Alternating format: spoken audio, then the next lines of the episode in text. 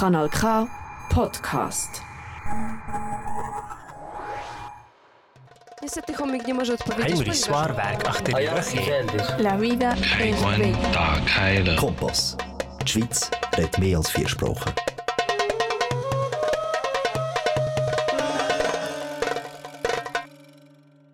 Hello everyone. Welcome to the third episode of the Milky Way podcast.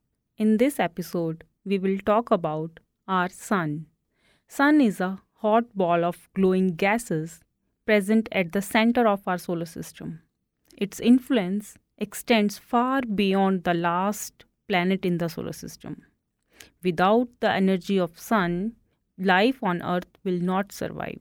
I know our sun is very special to us, but there are billions of stars like our sun all across the galaxy. The temperature at the core of sun is about 27 million degree Fahrenheit. Our sun is 4.5 billion years old star. Unlike most stars in the Milky Way galaxy which are binary, our sun is a single star. And without its energy, life as we know it could not exist here on our home planet. The sun is the largest object in our solar system. So there can fit 1.3 million earth-sized objects inside sun. Sun's gravity holds the entire solar system together. From earth, sun may appear like unchanging source of light and energy. But sun is a dynamic star, constantly changing and sending energy out into space. The science of studying sun and its influence throughout the solar system is called heliophysics. As I mentioned, sun is the largest object in our solar system. Its diameter is about 865,000 miles. Even though sun is the center of our solar system and essential to our survival, it is only an average star in terms of its size and mass. In our Milky Way galaxy and other galaxies as well, there are stars which are around 100 times larger than sun in terms of mass. And there are many other solar systems as well where there are more than one star at the center.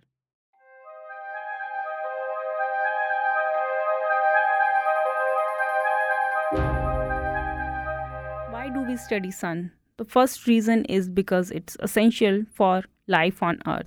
The second reason is by studying our sun, scientists can better understand the working of distant stars.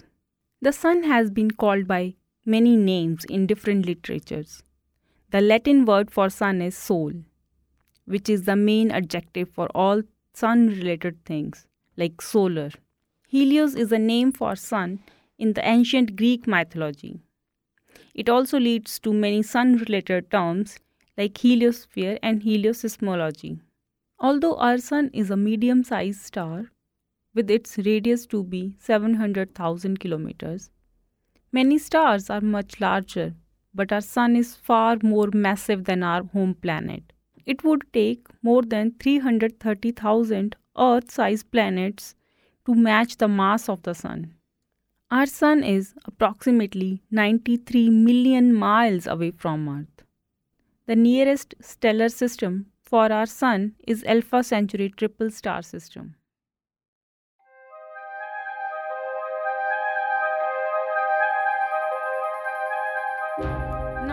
Let's talk about the components of our sun. The hottest part of our sun is its core. Inside the core, the temperature can reach up to 27 million degree Fahrenheit. The part of the sun which we see as its surface is called photosphere. It is relatively cool and has temperature of 10,000 degree Fahrenheit. In one of the biggest mystery, sun's corona, which is the outer atmosphere of the sun, gets hotter as farther it stretches from the surface. The corona reaches up to 3.5 million degree Fahrenheit, much much hotter than the surface of the sun.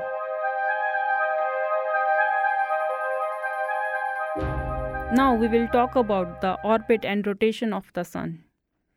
We all know that our earth is rotating around the sun and around its own axis as well. So is there any rotation for our sun as well? Answer is yes. The sun orbits the center of the Milky Way galaxy. Our solar system is moving with an average velocity of 450,000 miles per hour. But even at this speed, it takes about 230 million years for our sun to make one complete trip around the Milky Way galaxy. Also, the sun rotates on its axis as it revolves around the galaxy. Since the sun is not a solid body, different parts of the sun rotate at different rates. At its equator, sun spins around its axis in around 25 earth days. But at its poles, sun rotates once on its axis every 36 earth days. Now the most interesting part is the formation of the sun. How did our sun form? What are the phenomena which leads to the formation of a star. So the story goes like this.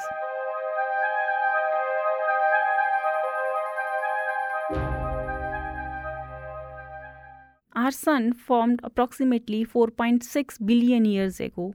It was formed out of a giant cloud of gas and dust known as solar nebula. The story of the formation of the sun is similar to the formation of any other star. So, what happens during the star formation is there is a huge cloud of gas and dust known as nebula. In case of sun, that nebula is known as solar nebula. So there are two types of forces inside that gas cloud. One is the gravity which is pulling the gas towards the center of the cloud and other one is the kinetic energy of the gas molecules which is acting against the gravity and stopping the collapse of the cloud. But when the gravity wins, the cloud starts collapsing towards its center. Because of this collapse, the temperature in the central region of this gas cloud increases, and at one point there is formation of the star. Most of the material of the nebula is pulled toward the center of the cloud, which makes the star. So, in, in case of our sun, the nebular material, the 99.8% of the material of the nebula formed our sun, and the remaining material forms a disk around the star. That disk is known as the accretion disk. In that accretion disk, there was formation of planets and all other solar system objects. The remaining some fraction of material is leftover gas and dust which is blown by the young sun's early solar winds. One more very important question for humanity is what will happen to sun eventually?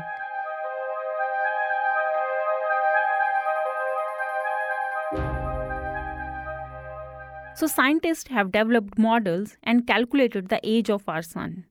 The total age of our sun is approximately 10 billion years. Out of those 10 billion years, sun has already spent 4.6 billion years. So there are approximately 5.5 billion years remaining. So eventually our sun will run out of energy. When it will die, the sun will expand into a red giant star. It will become so large that it will engulf Mercury, Venus, and possibly Earth as well. So we can say that our sun is almost halfway through its lifetime and it will end up as a white dwarf. But we need not to worry about that. 5.5 billion years is a long time as compared to life on Earth. Now let's discuss more about the structure of the sun.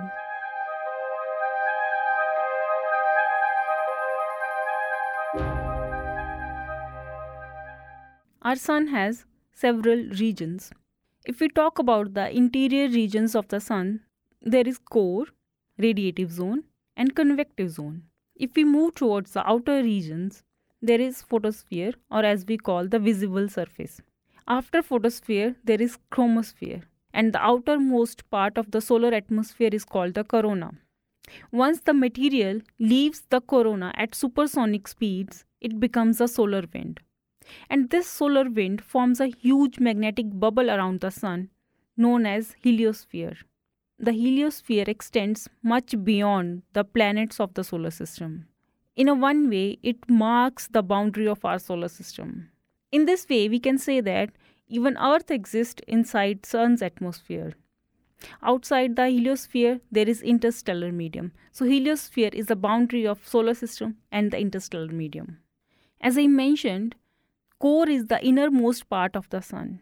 Along with being the innermost part, It is also the hottest part of the sun. Core is the place where energy is being generated in terms of the nuclear reactions. So, when the temperature in the core is high enough, the available hydrogen atoms can fuse to form helium. So, during this fusion reaction of hydrogen turning into helium, there is production of heat and light, which is source of energy of sun. The core is approximately 86,000 miles thick. The density of the core region is approximately 150 grams per cubic centimeter. If we compare this density to some earthy material, then you can say that this density is approximately 8 times the density of the gold. Or you can say the density in the sun's core is approximately 13 times the density of the lead. So I'm going to tell you very interesting fact about the energy released from the core.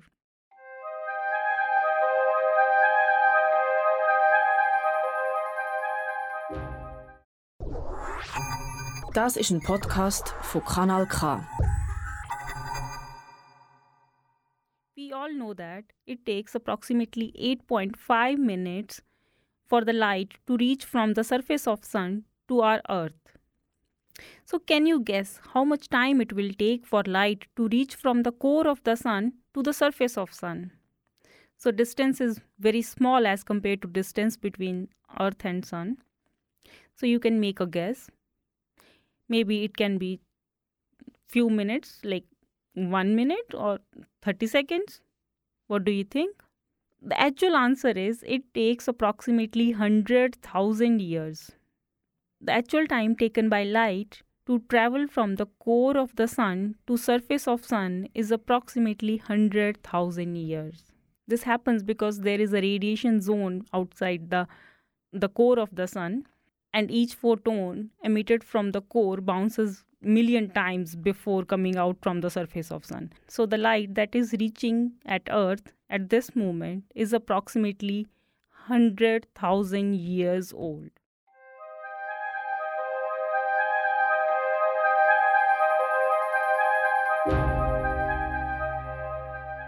So outside the core there is convection zone as well.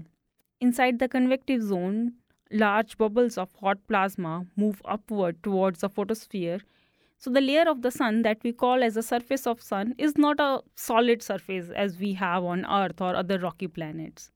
It's a place from where light gets emitted from surface of sun to the outer atmosphere. That is the reason for the name photosphere which means light sphere. When we look at sun from earth, we see this photosphere layer of sun. But we should never look at sun with naked eyes like it's very very dangerous so don't do it. When we look at sun i mean like when we observe sun with some telescopes or with some operators then we see the photosphere. The temperature in this photosphere is approximately 10000 degree fahrenheit. So after photosphere there comes chromosphere. This chromosphere is like a transition zone between photosphere and the corona. This corona we can also call the atmosphere of the sun the sun's atmosphere is a place where we see features such as sunspots, coronal holes, and solar flares as well. Uh, the visible light from these top regions of sun is very weak as compared to the photosphere of the sun. So we don't see the atmosphere of the sun in normal visible light. During the solar eclipse when moon covers the photosphere the chromosphere looks like a very fine red rim around the sun and the corona looks like a beautiful crown around the sun. This corona offers one of the biggest mystery for the scientist. So as I mentioned before, the core had maximum temperature. After core, the convective zone has less temperature and the least temperature was observed in the uh, photosphere of the sun. The coronal layer is outside the photosphere, so you expect the temperature to reduce further as you move farther from the core. But this is not the reality. In reality, the temperature inside the solar corona is really high. It's approximately 2 million degree Fahrenheit, which is multiple times higher than the temperature of the photosphere. And scientists till present day do not have any successful theory to explain the reason behind this high temperature in the corona. So this is one of the biggest unsolved puzzle of solar physics.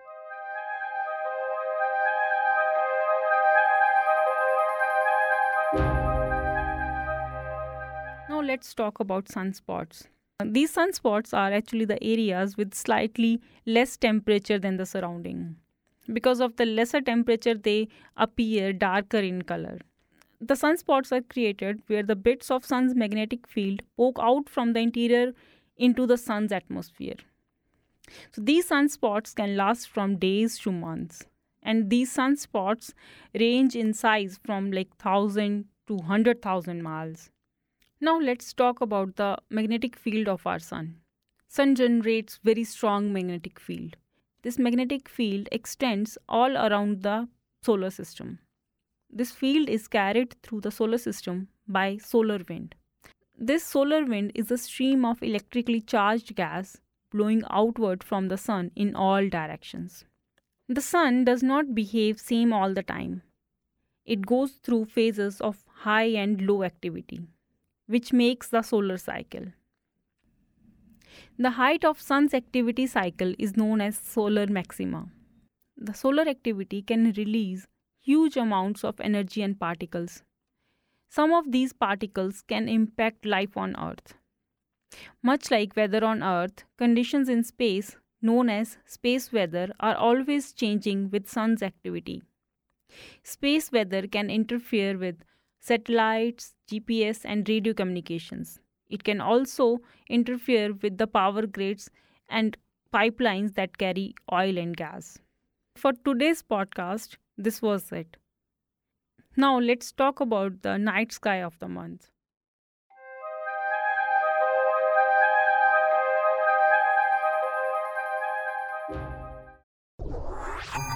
Das ist ein Podcast von Kanal K. This month, we are going to see two meteor showers. The Draconids meteor shower will be there on October 9. It will give its usual 15 to 20 meteors per hour.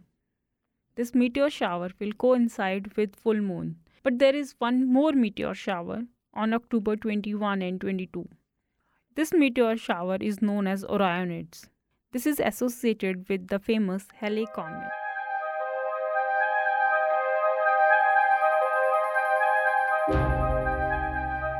There is going to be a very special event in this month which is partial solar eclipse. This solar eclipse will be observed on October 25th. In Switzerland, you can see this eclipse from 11:15 a.m. to 1:07 p.m. The maximum of this eclipse will be at 12:10 p.m. The total duration of this eclipse is going to be 1 hour 52 minutes.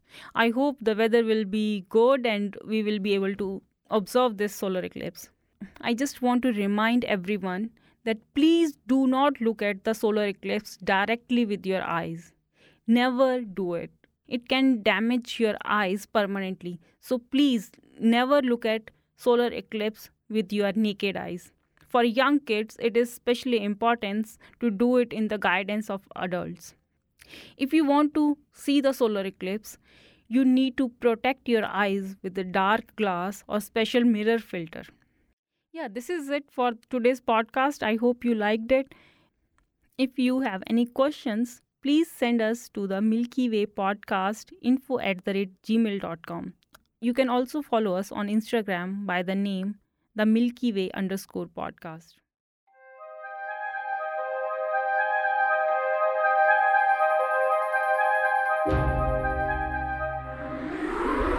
Das ist ein Kanal K Podcast Jederzeit zum Nachhören auf kanalk.ch oder auf deinem Podcast App.